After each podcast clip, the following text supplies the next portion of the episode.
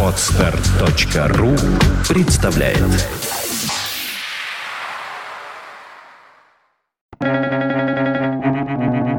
Свободное радио Компьюлента Тот, кто живет у моря, вряд ли может сформулировать хоть одну идею, в которой моря бы не было. Герман Брох.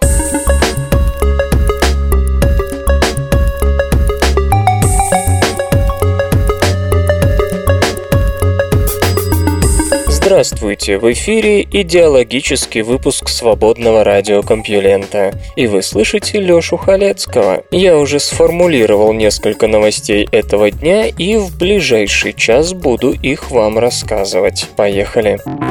Наука и техника.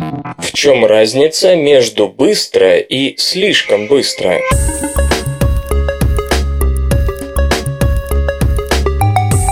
Вопрос, вынесенный в заголовок, многие задали себе и другим, когда на Олимпийских играх в Лондоне 16-летняя китайская пловчиха Е Шивэнь побила мировой рекорд на дистанции 400 метров.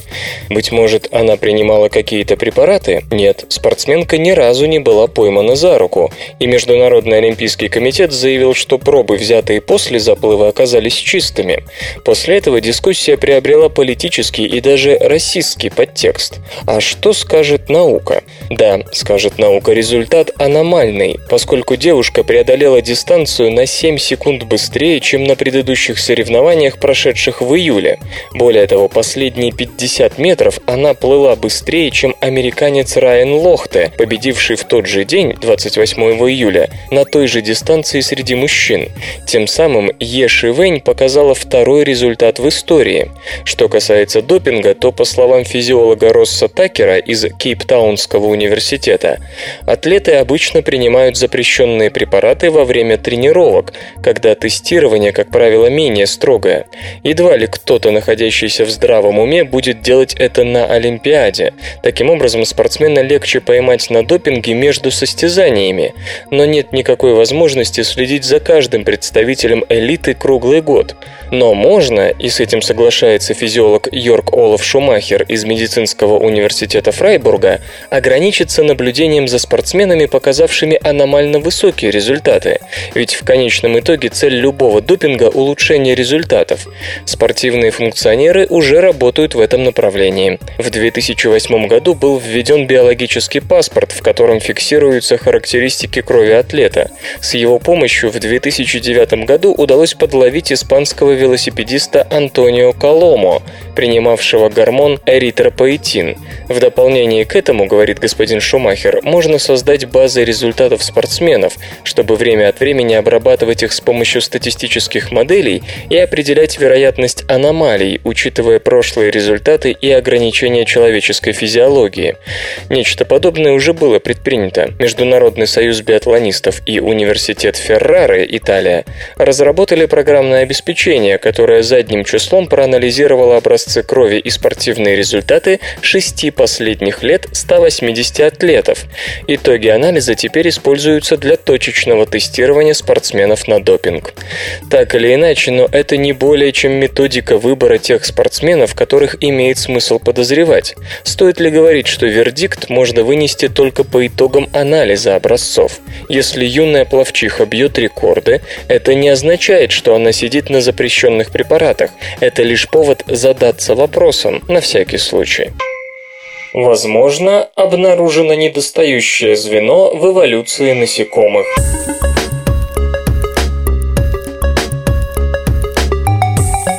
В один прекрасный день, 370 миллионов лет назад, крошечная личинка попала в болото и утонула. Эта скромная беспозвоночная длиной всего 8 мм, обнаруженная в Бельгии, похоже, способна заполнить гигантский пробел в летописи окаменелостей. Струдиелла дивоница, как полагают авторы описания, несмотря на не лучшую сохранность образца, следует считать старейшим из известных ископаемых насекомых. У нее есть все, что должно иметь насекомое – ножки, усики, грудной отдел, брюшко, говорится автор Андре Нель из Национального музея естественной истории Франция. До сих пор ученым не были известны ископаемые образцы насекомых из числа подтвержденных, относящиеся к периоду хексапода ГАП, то бишь 385 миллионов-325 миллионов лет назад. Струдиелла дивоница может значительно сократить этот разрыв в летописи шестиногих. По словам господина Неля, на основании анализа ДНК специалисты давно пришли к выводу, что насекомые появились примерно в те времена, но данная находка к тому же предлагает намек на эволюционные корни этой древней группы. Ученые отмечают также, что от всего Девона 415-360 миллионов лет назад до нас дошли лишь две челюсти насекомых, обнаруженные в Шотландии. Им примерно по 400 миллионов лет. Напротив, пришедший ему на смену карбон, особенно период 330-300 миллионов лет назад, кишит находками насекомых. Но кто-то ведь должен был быть предком тараканов, стрекоз и кузнечиков. Струдиелла дивоница – прекрасный претендент на это звание. Шесть ножек, длинные неразветвленные усики, треугольные челюсти, брюшко, разделенное на 10 сегментов. В то же время комментаторы призывают к осторожной интерпретации, ибо образец всего один, и сохранился он плохо. Хорошо бы найти экземпляр с более четкими конечностями и ротовым аппаратом. Исходя из формы челюсти, аналогичной таковой современных кузнечиков, исследователи делают вывод, что это личинка крылатого существа.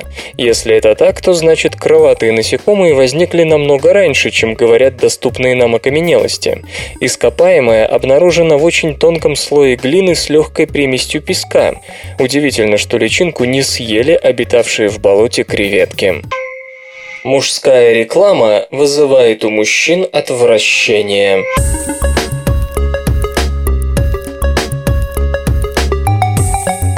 Мнению психологов, рекламные агентства сильно ошибаются, продвигая мужские товары с помощью тех же мужских стереотипных образов, что нравятся женщинам. Негативному влиянию рекламы на человека посвящено множество исследований, но в большинстве из них объектом выступают женщины и дети. И вполне понятно почему. Детская психика слишком чувствительна и незрела, чтобы справиться с агрессивным напором этого инструмента общества потребления. Женщины же лишь недавно обрели равноправие равноправия, но массовая культура об этом пока не догадывается, и рекламные образы продолжают трактовать женщину как инструмент, сексуальную приманку и тому подобное, унижая тем самым ее достоинство. Однако и мужчины способны испытывать негативные эмоции от рекламных образов, и их негатив может весьма неприятным образом сказаться на продажах. Психологи из Университета Иллинойса попытались выяснить, какие мысли приходят в голову мужчинам при созерцании рекламных образов, нацеленных на мужскую мужскую аудиторию. Как выглядят мужчины на плакатах с рекламой мужских костюмов, белья, машин, часов, виски и прочего. Даже не будучи специалистом по рекламе, можно сказать, что и для мужчин, и для женщин используются одинаковые мужские образы. Это преувеличенно мужественные представители сильного пола, готовые оказать внимание любой женщине и одновременно способные в одиночку управлять авианосцем, разумеется, беспрестанно прихлебывая что покрепче из стакана со льдом. Так вот, оказывается, именно такая гипертрофированная маскулинность отвращает мужчин и от рекламного плаката, и от бренда, который тот рекламирует. В статье, опубликованной в сборнике Gender Culture and Consumer Behavior, сообщается, что образы мужской рекламы рождают в мужчинах скептицизм, безразличие и вообще желание уклониться от них. Позитивные мысли, такие как стремление сравняться с рекламным образом, догнать и перегнать его, улучшить свой имидж, возникают возникают намного реже. Объяснения этому могут быть разные. Например, мужчина может осознавать собственную неполноценность по сравнению с тем, что нарисовано на рекламной картинке. Чтобы избавиться от этого гнетущего чувства, проще не замечать неприятную рекламу, а заодно и соответствующий товар. В то же время такой рекламный идеал может не иметь ничего общего с реальным мужским идеалом, то есть целевая аудитория смотрит на рекламный образ как на нечто абсолютно чуждое ее стремлениям и смыслу жизни жизни.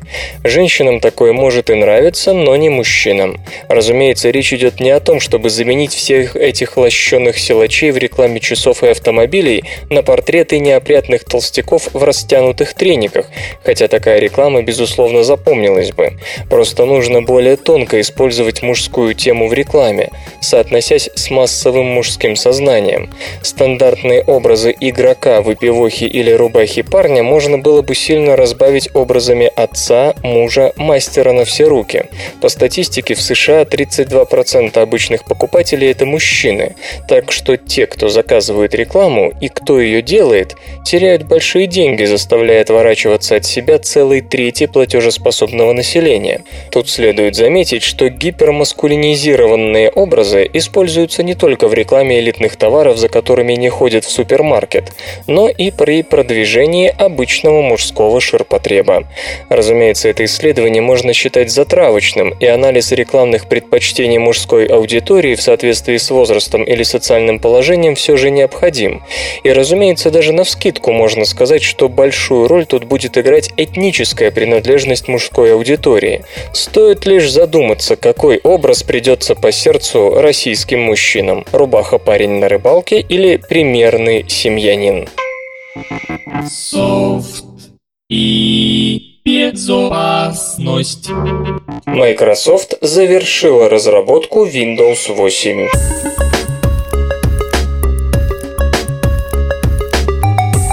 Microsoft сообщила об окончании разработки и тестирования Windows 8, новейшей операционной системы для персональных компьютеров и планшетов. Корпорация начинает распространение Release to Manufacturing версии Windows 8, которую получат поставщики компьютеров. С 15 августа доступ к платформе будет предоставлен подписчикам сетей MSDN и TechNet. На день позже операционная система станет доступна клиентам, подписанным на услуги Microsoft Software Assurance Assurance, а также участникам партнерской сети Microsoft. С 20 августа Windows 8 получат подписчики Microsoft Action Pack Providers, а 1 сентября платформу смогут заказать корпоративные пользователи, приобретающие большое количество лицензий. 26 октября Windows 8 появится в 231 стране на 109 языках. При этом до 31 января 2013 года будет действовать программа льготного обновления. Пользователи законно приобретенных версий Windows XP, Windows Vista или Windows 7 смогут сделать апгрейд до Windows 8 Pro за 40 долларов.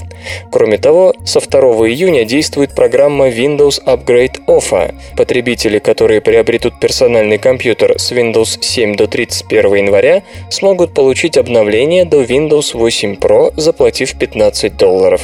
Вскоре после начала продаж Windows 8 выйдет финальная версия нового пакета офисных приложений, который в июле представил глава Microsoft Стив Балмер. Эти забавные ученые Выход в море первой в мировой истории атомной подводной лодки был событием грандиозным и, естественно, очень волнительным. Лодка отошла от пирса на электродвигателях. В море главком ВМФ СССР адмирал флота Сергей Георгиевич Горшков отдал приказ перейти на атомную энергию. И в этот момент академик Александров произнес историческую фразу «Ну, с легким паром!» Так начинался атомный подводный флот. Наука и техника. Размер птичьего клюва зависит от температуры окружающей среды.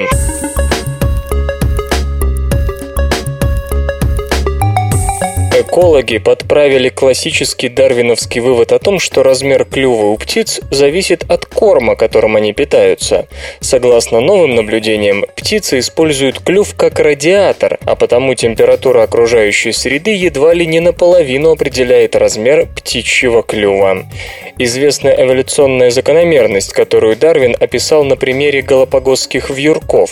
Размер клюва птиц зависит от размера и формы семян, которыми они питаются. От того, птицы с большими массивными клювами и птицы с маленькими изящными клювиками могут занимать разные экологические ниши, не конкурируя друг с другом за пищу. Эта классическая закономерность проверялась и перепроверялась неоднократно, и всякий раз биологи-эволюционисты убеждались в том, что да, размер клюва зависит от того, чем питается пернатая.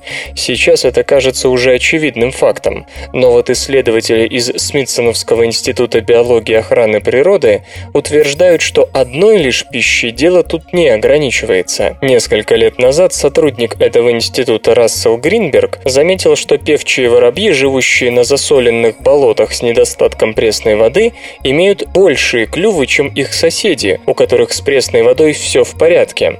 Затем на глаза господину Гринбергу попались данные по теплоизлучению туканов. Эти птицы через свой гигантский клюв рассеивают 60% тепла, которое излучает их тело. Все это наводило на мысль о том, что клюв важен для терморегуляции. Было, однако, серьезное возражение. У туканов такую роль клюву еще можно приписать, потому что он огромный. Но имеет ли какое-то значение потери тепла через крохотный клювик у воробьев? Оказалось, имеет. В статье, опубликованной на сайте PLOS ONE, все тот же Рассел Гринберг с коллегами сравнивают теплопотерю через клювы у двух популяций певчих воробьев – мелоспиза мелодия. У одних птиц поверхность клюва была больше на 17%, и с помощью своего внушительного клюва они теряли на 33% тепла больше, чем птицы из популяции с меньшими клювами. Обычно птицы охлаждаются частым дыханием, но при этом теряется много воды. Авторы работы утверждают, что клюв, снабженный большим количеством кровеносных сосудов, позволяет птицам охлаждать организм без лишнего водоиспарения. По приблизительным оценкам, большеклювые певчие воробьи теряют на 8% воды меньше, чем мелкоклювые. Кроме того, ученые предприняли большое эволюционное исследование, сравнив размеры клюва певчих воробьев у примерно полутора тысяч музейных экспонатов с конкретными экологическими условиями, в которых они жили. Оказалось, что вариативность размера клюва на 40% может быть объяснена разностью температур окружающей среды. В жарком климате обитали птицы преимущественно с большими клювами. Но и тут была одна хитрость. Когда температура воздуха превышала 37 градусов по Цельсию, клюв опять начинал уменьшаться в размерах. В статье, опубликованной в журнале Evolution, исследователи объясняют это тем, что температура тела самих птиц равна примерно 41 градусу по Цельсию. Если воздух нагревается до этого значения, большой клюв уже не будет излучать тепло, он будет его поглощать. Поэтому есть смысл его уменьшить, если вокруг становится уж слишком жарко. Авторы подчеркивают, что было глупо отрицать влияние пищевой базы на размер птичьего клюва. Речь не о том, чтобы поколебать все прежние выводы. Новая работа лишь дополняет сложную эволюционно-экологическую картину. Здесь, как и во всякой науке, не стоит ограничиваться только одной причиной, как бы хорошо она не описывала наблюдаемое явление. Когда медленные сперматозоиды выигрывают у быстрых.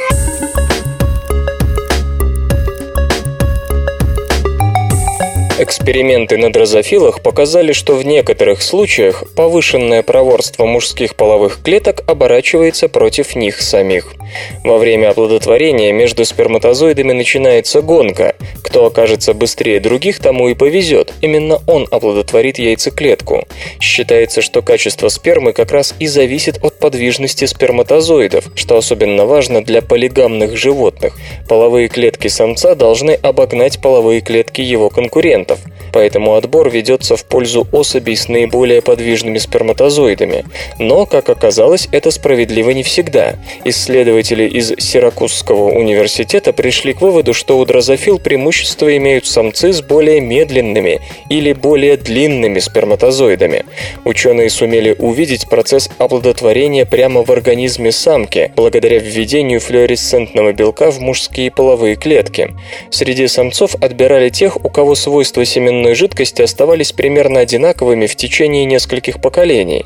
В итоге образовалось две группы, которые стабильно производили разные сперматозоиды, отличавшиеся рядом параметров. Для оплодотворения к самке подсаживали по самцу из каждой группы. Самка дрозофил спаривается каждые три дня. Семя от очередного самца скапливается в особой сумке. Туда же путешествует яйцеклетка. Сперматозоиды от разных самцов, попав в зал ожидания, пытаются вытеснить друг друга.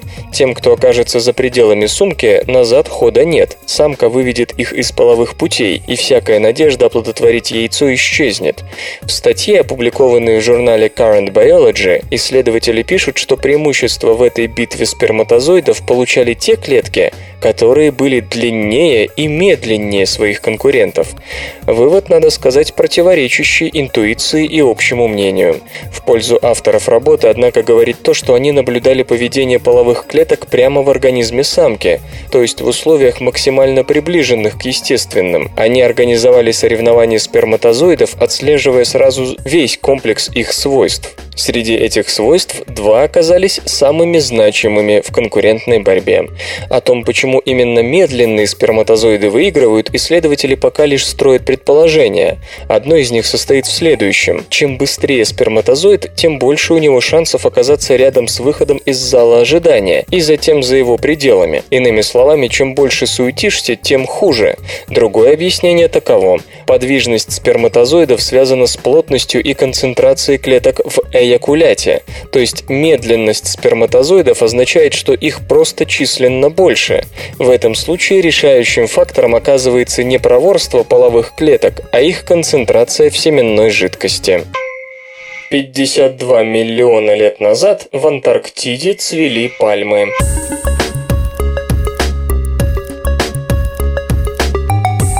Международная исследовательская группа обнаружила в образцах породы, извлеченных с морского дна близ Антарктиды, свидетельство очень теплого периода, наступившего примерно 52 миллиона лет назад. Учитывая предсказанный рост мировой температуры в ближайшие десятилетия, климатологов особенно интересуют теплые периоды, пережитые нашей планетой в далеком прошлом. Знание об этих эпизодах поможет лучше понять связь между изменением климата, колебаниями атмосферной концентрации углекислого углекислого газа и реакции биосферы. Сотрудники университета Гетте, Центра исследований климата и биоразнообразия, оба Германия, и их коллеги смогли показать, что около 52 миллионов лет назад, там, где сегодня антарктический ледяной щит омывается Южным океаном, цвели и пахли чувствительные к морозам и теплолюбивые растения, пальмы, родственники современных баобабов и другие. Исследователи полагают, что зимняя температура на берегу Земли Уилкса была примерно на 10 градусов по Цельсию выше, чем сейчас, несмотря на полярную ночь. Внутри континента, однако, было значительно холоднее. Там были распространены деревья из семейства араукариевых и прочие растения, характерные сегодня для самых южных районов суши южного полушария. При этом концентрация углекислого газа в атмосфере в те времена была примерно вдвое выше, чем сегодня. Исследователи подчеркивают, что если мы не сбавим темпы роста выбросов, то придем к тому же результату через несколько веков. Компьютерные модели говорят о том, что будущее потепление будет особенно сильным в высоких широтах, то есть близ полюсов. До сих пор, однако, оставалось неясным, как сухопутные экосистемы Антарктиды реагировали на подобные явления в прошлом. Образцы пород были получены у берегов земли Уилкса в рамках комплексной программы бурения океанов, экземплярам от 46 до 53 миллионов лет. Они содержат окаменелую пыльцу и споры, которым больше неоткуда взяться, кроме как с антарктического побережья. Дополнительное доказательство преобладания умеренной температуры дал анализ органического материала в образцах, произведенного почвенными бактериями. Все это говорит о том, что разница между температурами в низких широтах южного полушария и на крайнем юге была небольшой. Одной атмосферной концентрации углекислого газа недостаточно для объяснения феномена. Скорее всего, значительную роль сыграл перенос тепла морскими течениями, достигавшими Антарктиды. Как только возобладали холодные течения, пальмы и баобабы оттуда исчезли. Земля по-прежнему впитывает около половины человеческих выбросов углекислого газа.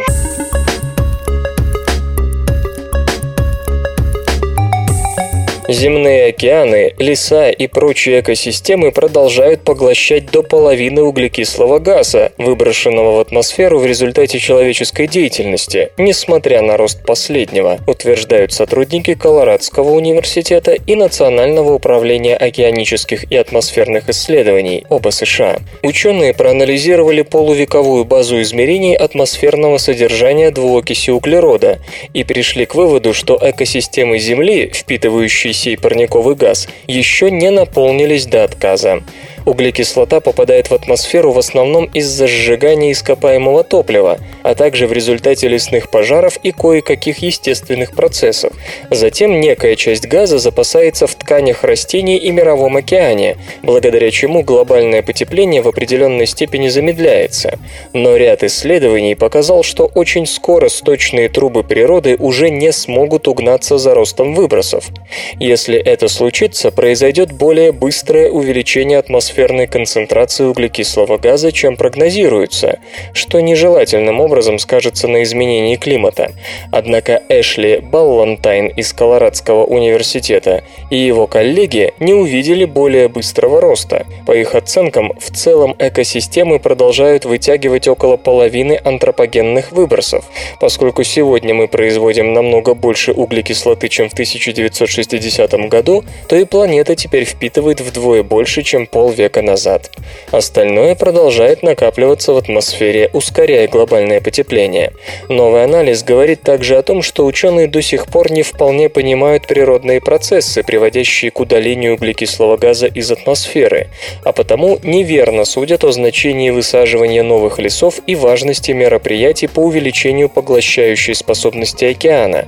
Следовательно, нам не стоит сильно полагаться на них в наших прогнозах железо и гаджеты. Персональный компьютер Commodore 64 отмечает 30-летие.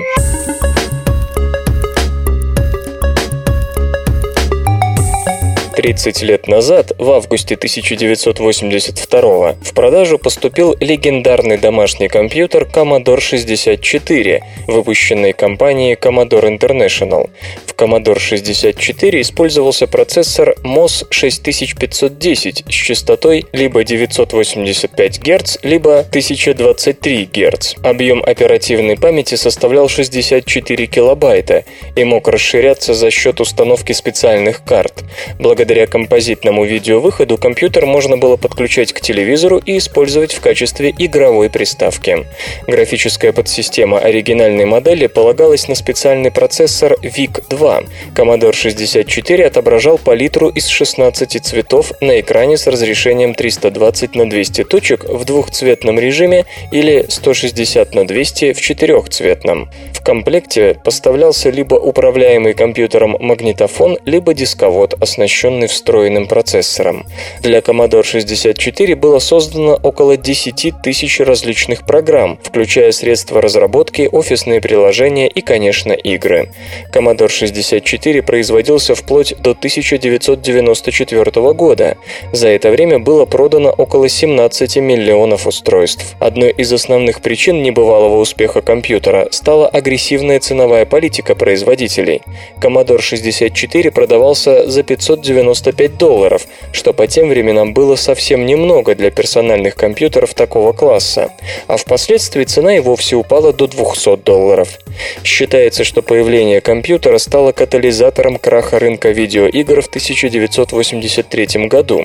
Тогда Commodore организовала программу возврата денег после покупки на 100 долларов, если потребитель пришлет в обмен любую видеоприставку или компьютер. Commodore 64 занесен в Книгу рекордов Гиннесса как самая продаваемая модель персонального компьютера за всю историю. Oculus Rift – очки виртуальной реальности Джона Кармака.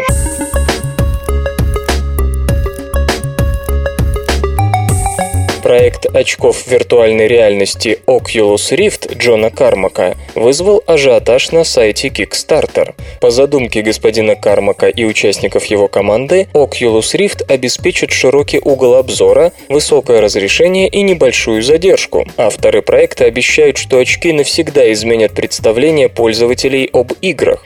Предполагается, что устройство будет обладать разрешением 1280 на 800 точек или 640 на 800 пикселов для каждого глаза, а угол обзора по диагонали составит 110 градусов, 90 градусов по горизонтали. Упомянуты интерфейсы DVI, HDMI и USB, вес приблизительно 220 граммов. Для притворения проекта в жизнь организаторы намеревались собрать не менее 250 тысяч долларов, однако за считанные часы объем пожертвований превысил 500 тысяч долларов, а на момент написания заметки приближался к 800 тысячам.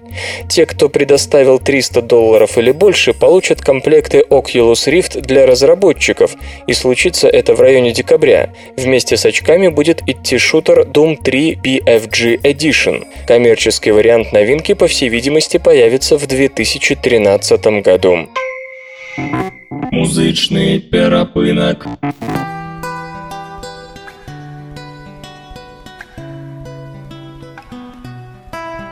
Сегодня в эфире свободного радиокомпьюлента группа «Дом Пашковой», а получать эстетическое удовольствие мы будем от песни «Голуби». Уж вы голуби,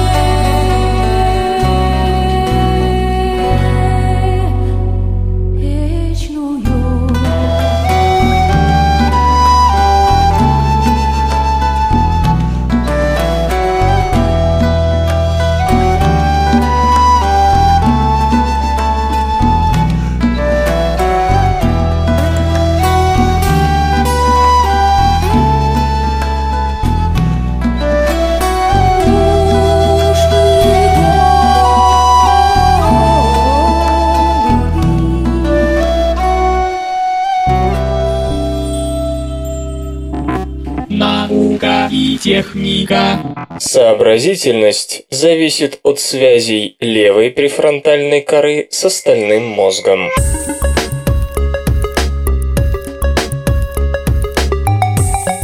Нейрофизиологи нашли еще одну причину различия людей по умственным способностям. Можно ли оценить сообразительность человека по строению его мозга? Сначала главным анатомическим фактором ума считали размер мозга, и действительно, различия в его объеме объясняли различия в интеллектуальном развитии примерно в 6,7% случаев. Затем ученые сконцентрировались на префронтальной коре, без которой невозможны высшие когнитивные операции. Разность в активностях префронтальной коры объясняла еще 5% различий в сообразительности. Ученые из Вашингтонского университета в Сент-Луисе нашли причину еще 10% отличий в умственных способностях. Это разное число соединений левой части префронтальной коры со всеми остальными отделами мозга. Эксперимент основывался, естественно, на функциональной магнитно-резонансной томографии. Исследователи сканировали мозг людей, которые либо отдыхали, либо заняты выполнением сложного задания. Задание предполагало довольно высокую способность концентрироваться, запоминать и реагировать на стимул. Например, на одном из этапов нужно было в череде изображений заметить сходство одной картинки с той, которая была тремя картинками раньше. В статье, опубликованной в Journal of Neuroscience, авторы пишут, что когнитивные способности были тем выше и задание выполнялось тем успешнее, чем больше связей было активно в мозгу, и особенно, чем больше связей работало между левой префронтальной корой и остальным мозгом. По словам ученых, левая префронтальная кора служит общим координатором. Она помнит, что нужно сделать, помнит все этапы задания и раздает разные его части другим, специализированным мозговым структурам. Она же осуществляет контроль качества, проверяя, как отдельные регионы выполняют возложенную на них работу. Левую часть префронтальной коры можно сравнить с дирижером симфонического оркестра или прорабом на стройке, кому как нравится. Чем сильнее она связана с остальным мозгом, чем активнее работают соответствующие каналы связи, тем подвижнее будет мышление и тем выше когнитивные способности. Соответственно, оценить умственные способности человека можно, посмотрев на снимки этих связей функциональной магнитно-резонансной томографии. Впрочем, нельзя забывать и о том, что сила связи левой части префронтальной коры с остальным мозгом описывает лишь 10% отличий в уровне умственных способностей. Остальные проценты еще ждут своего объяснения, и вполне возможно, что человек, потеряв эти 10%, все равно сможет усилить свои способности за счет каких-то других, пока что неизвестных нейронных механизмов. Впервые найдено средство от рассеянного склероза.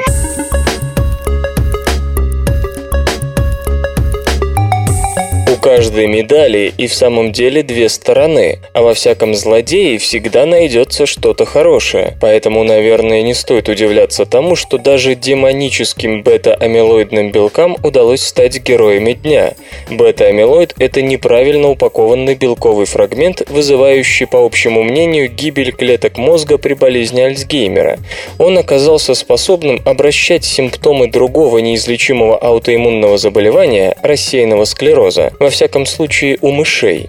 При рассеянном склерозе клетки иммунной системы по ошибке атакуют миелиновую оболочку нервных волокон, играющую роль изолятора электрического сигнала.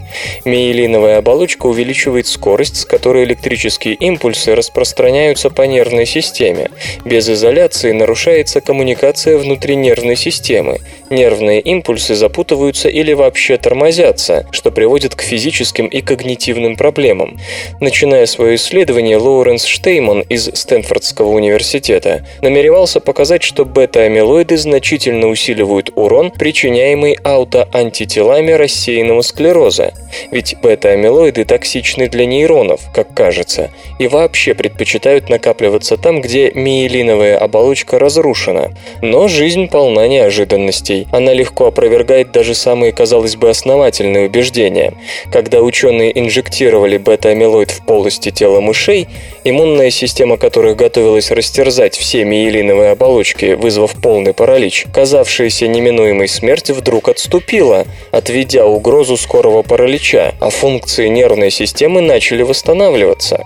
Эксперимент был повторен несколько раз, но результат не изменился. Более того, тщательное изучение показало, что инъекции бета-амилоида уменьшают уровень циркулирующих иммунно-сигнальных молекул, вовлеченных в процесс образования воспаления. Таким образом, ученые делают вывод о том, что бета-амилоид, по-видимому, способен бороться с рассеянным склерозом, приглушая аутоиммунную реакцию, черную метку этой болезни. И что же дальше? Неужели мы наконец-то нашли лекарство от рассеянного склероза? Не все так просто. Хотя авторы работы не обнаружили никаких доказательств того, что введенный мышам бета-амилоид способен накапливаться в мозгу зверьков, государственные регулирующие органы, скорее всего, впадут в состояние шока от одной только мысли, что для лечения предлагается использовать белки, вызывающие, как полагают, болезнь Альцгеймера, особенно после того, как другие исследовательские группы успели заявить о том, что бета-амилоид каким-то образом проникает из крови в мозг. Понимая это, ученые уже начали искать обходные пути, стелить соломку. Возможно, удастся избежать необходимости в самих бета-амилоидах.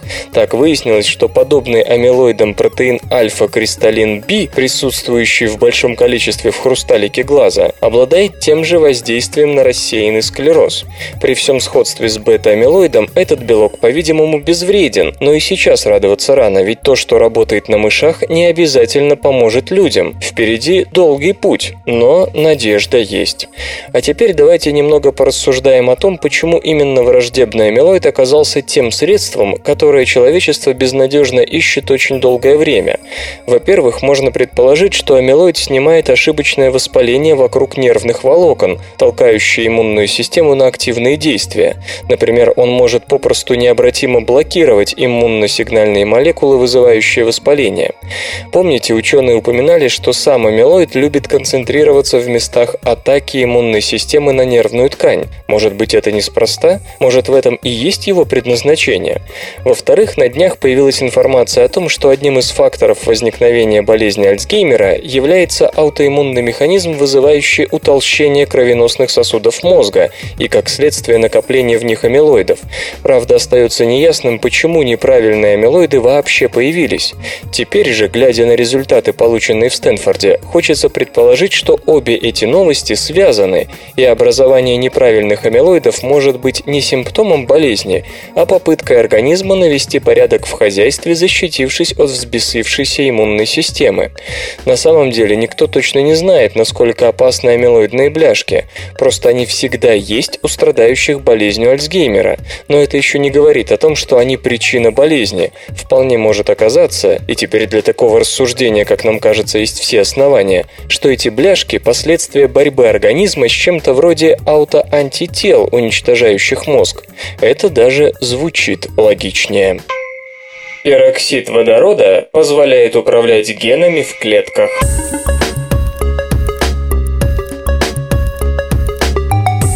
Вы, наверное, догадываетесь, что перекись водорода бывает не только в виде аптечного водного раствора. Даже клетки человека производят этот необычный реагент для своих повседневных нужд. А вот исследователи из Университета Северной Каролины нашли способ использования пероксида водорода для управления внутриклеточной экспрессией генов. Кроме того, предложенная ими методика может послужить в качестве высокочувствительного детектора пероксида, помогая определять роль этой молекулы в жизни клеток. В нормально функционирующей клетке пероксид водорода исполняет роль передатчика сообщений, перенося сигналы через все внутреннее пространство клетки, чтобы позволить ей правильно отреагировать на внешние раздражители. Как только сообщение передано, пероксид рассеивается и исчезает. Как говорят ученые, пероксид водорода – идеальный переносчик сигналов, поскольку его молекула мала и быстра как в движении, так и в исчезновении, то есть нет проблем накопления окисления. Работа по передаче сообщения заключается в том, что пероксид попросту окисляет некоторые аминокислоты в составе белков, что влечет за собой изменение его функциональности. Руководитель исследования Алекс Дейтерс с коллегами захотели проверить, возможно ли, используя окислительные способности пероксида, получить контроль над экспрессией генов. В качестве теста они задействовали ген, который позволяет жукам-пожарникам светиться. Была создана молекула, которая обладает чувствительностью к пероксиду водорода и заставляет клетки млекопитающих экспрессировать люциферазу жука. Таким образом, ученые наблюдали, что в присутствии пероксида водорода происходила экспрессия синтетического гена – люциферазы, и клетка начинала светиться. Метод можно использовать не только для обнаружения пероксида в клетках, но и для экспрессии любых интересующих нас генов в ответ на присутствие пероксида. Ну а чувствительность получившейся системы к пероксиду по меньшей мере на порядок превосходит все, что было создано раньше. Железо и гаджеты. Samsung начинает выпуск быстрых чипов флеш-памяти для мобильных устройств.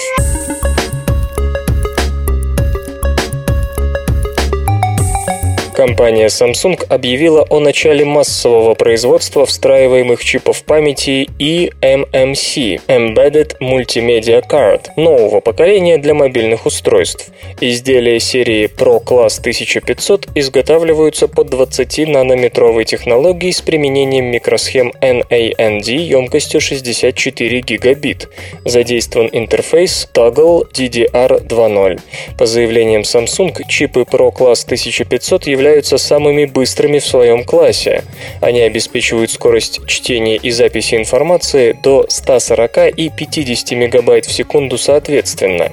Максимальный показатель операции ввода-вывода в секунду составляет 3500 в режиме произвольного чтения данных и 1500 при записи, что в четверо больше по сравнению с изделиями eMMC предыдущего поколения.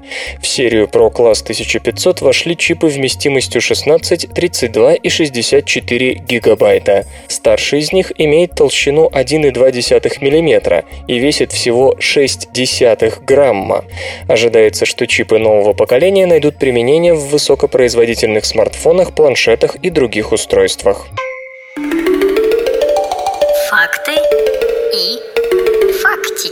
Знаете ли вы, что по законам механики, чтобы снаряд из пушки летел как можно дальше, он должен быть пущен под углом 45 градусов в горизонтали. Однако спортсмены, добиваясь наибольшей дальности, метают ядро, диск, копье или молот под углом 30-35 градусов. Как показали американские физиологи, мышцы рук человека развивают наибольшую скорость именно при таких углах метания – так что эмпирически спортсмены и тренеры пришли к верному решению. Наука и техника. Достигнут рекордный отрицательный показатель преломления.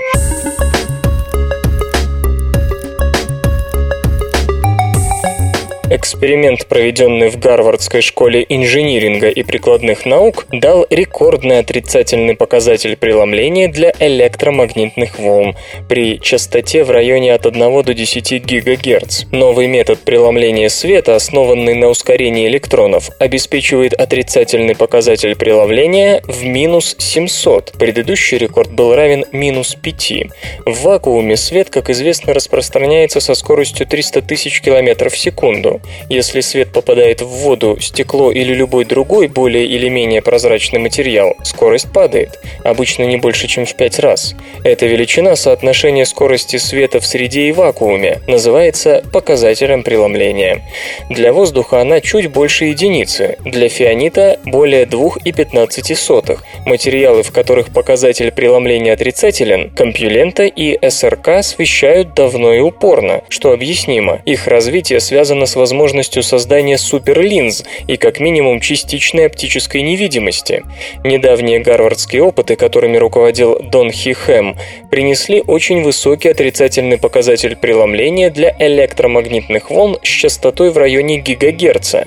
Это весьма широко используемый ультравысокочастотный диапазон, близко к которому работают и сотовые телефоны, и микроволновки.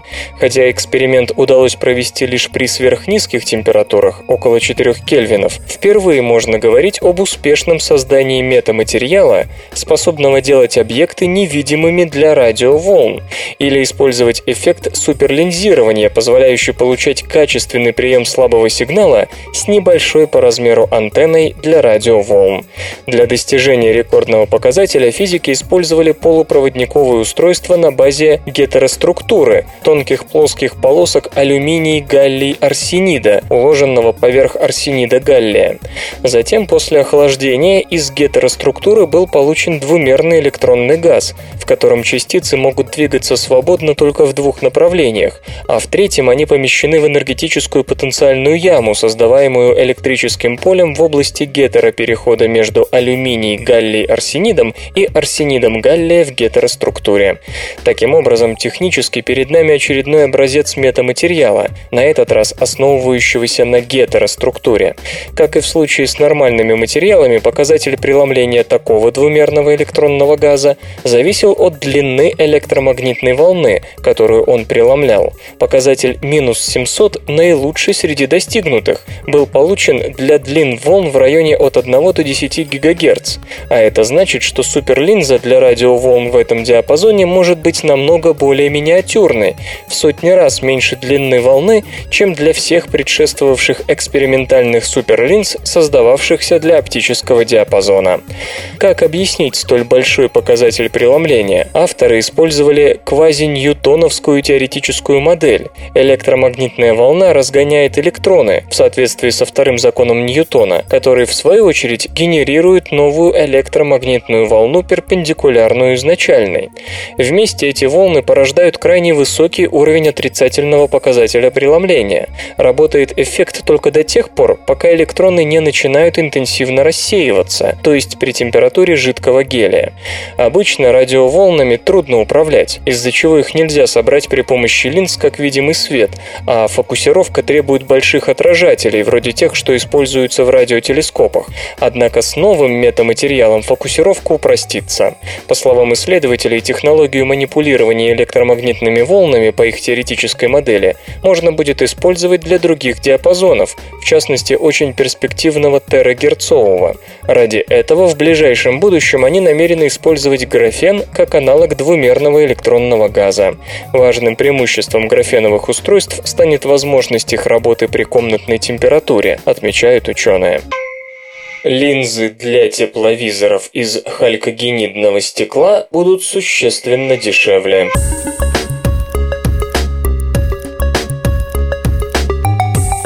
Исследователи из Института механики материалов общества Фраунгофера, Германия, работают над новыми инфракрасными линзами из халькогенидного стекла, которое можно будет формовать как обычное стекло, избегая дорогостоящей механической обработки. Сегодня линзы в тепловизорах делаются из кристаллического германия, селенида цинка или сульфида цинка. Эти материалы не только дороги, они еще и обрабатываются лишь механически, включая перемалывание перемалывание, полировку, алмазное точение и иные этапы.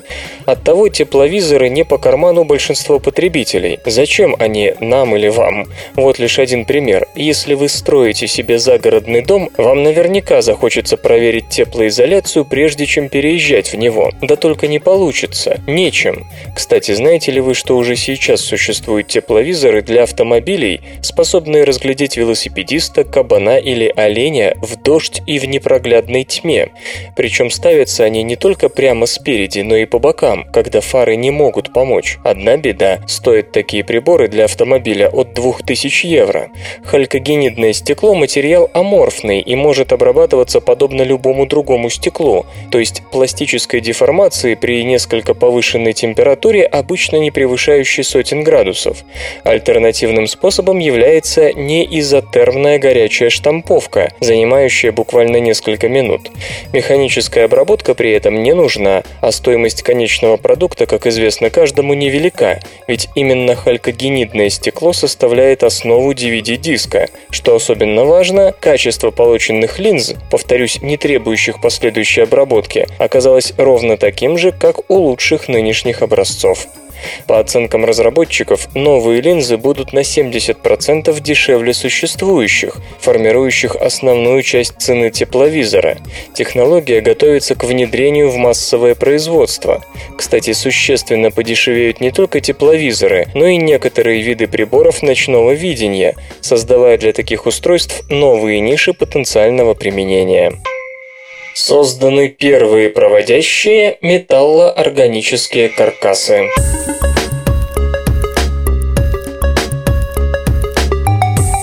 Как сообщают в Journal of the American Chemical Society японские и американские ученые, им удалось получить металлоорганические каркасы на основе цинка и серы, проводимость которых находится на уровне большинства проводящих органических полупроводников.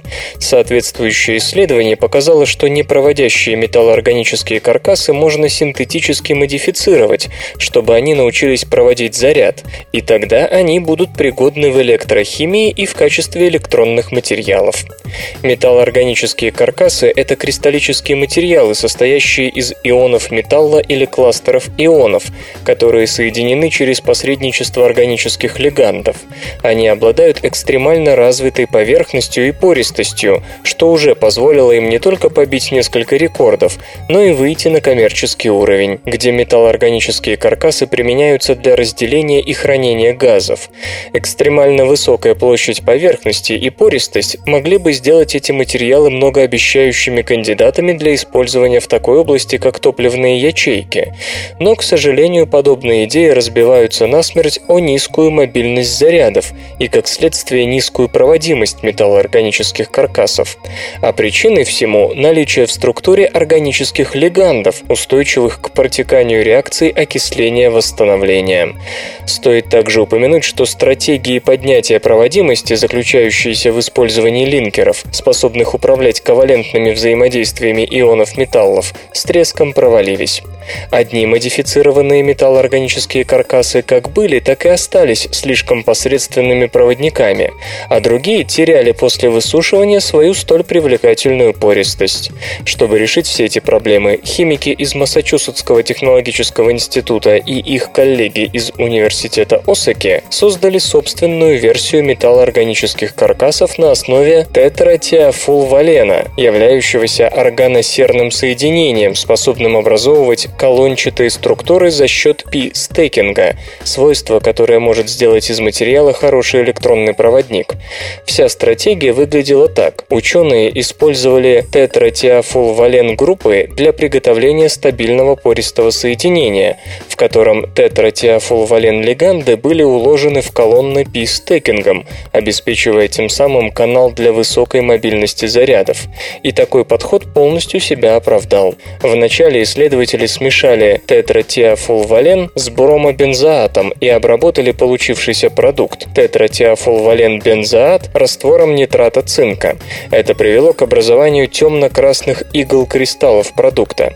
Кристаллографический анализ показал, что новый металлоорганический каркас содержит спиральные цепочки карбоксилата цинка и поры, образованные тетратиафулваленбензоатом с диаметром около 5 ангстромов. Другие аналитические методы позволили установить, что уровень мобильности зарядов, являющийся мерой проводимости в материалах, сравним с таковым у органических полупроводников, собственно, что и требовалось. Изготовлена цельная кремниевая платформа для измерения сил Казимира.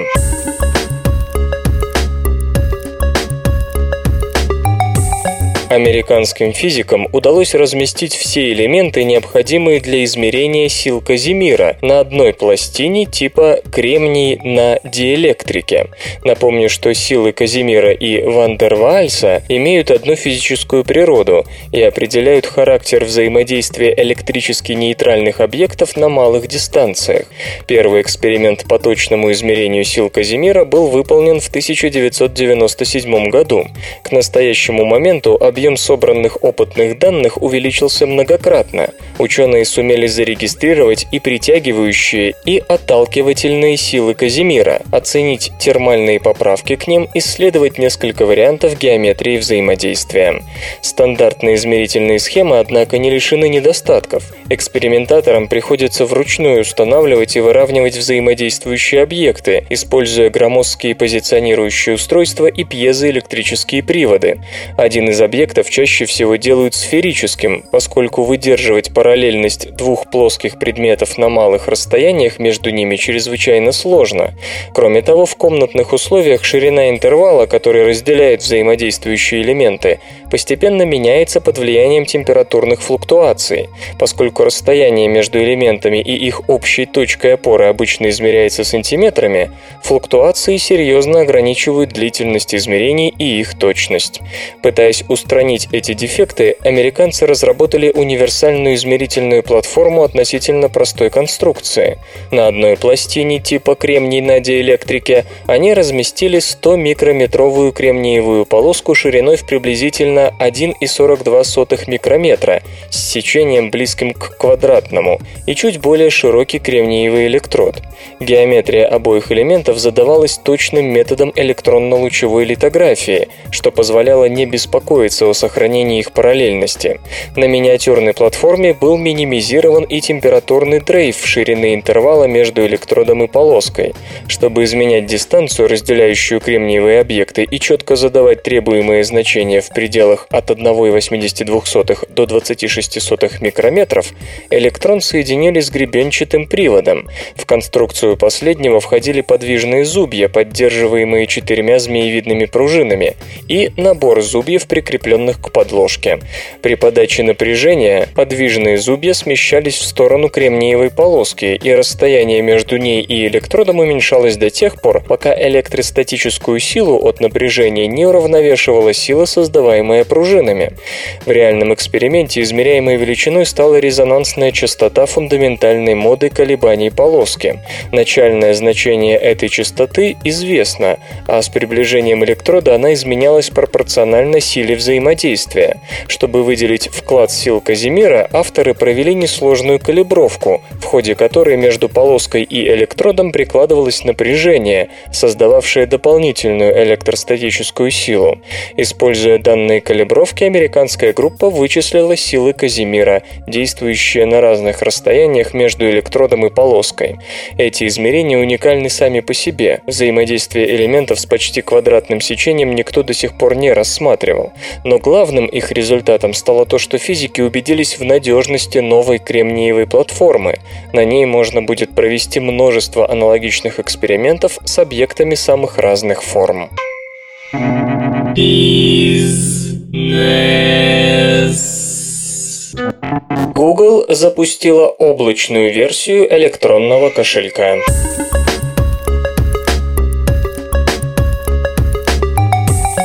Стартовала облачная версия системы Google Wallet, позволяющая использовать смартфон с микрочипом NFC для осуществления бесконтактных платежей.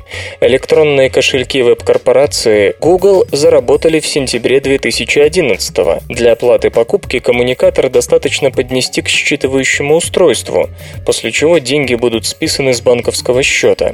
Поначалу с системой Google Wallet можно было использовать только карты MasterCard банка City, а также специальные карты Google Prepaid Card. Облачная версия приложения Google Wallet поддерживает работу с кредитными и дебетовыми картами MasterCard, Visa, Discover и American Express. Данные о банковских картах хранятся в защищенном виде на серверах Google. На смартфоне применяется лишь специальный идентификатор электронного кошелька, необходимый для осуществления транзакции. Пользователь может удаленно деактивировать Google Wallet, к примеру, при утере или краже смартфона. Для этого достаточно зайти в раздел устройства Devices в онлайновой системе управления и выбрать нужный аппарат. Свободное радио Компьюлента.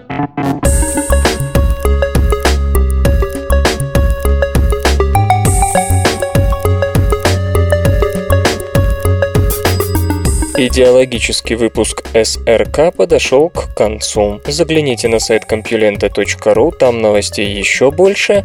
Ну а меня, Лешу Халецкого, вы обязательно услышите завтра. Обещаю и держите себя в руках. Свободное радио Компьюлента.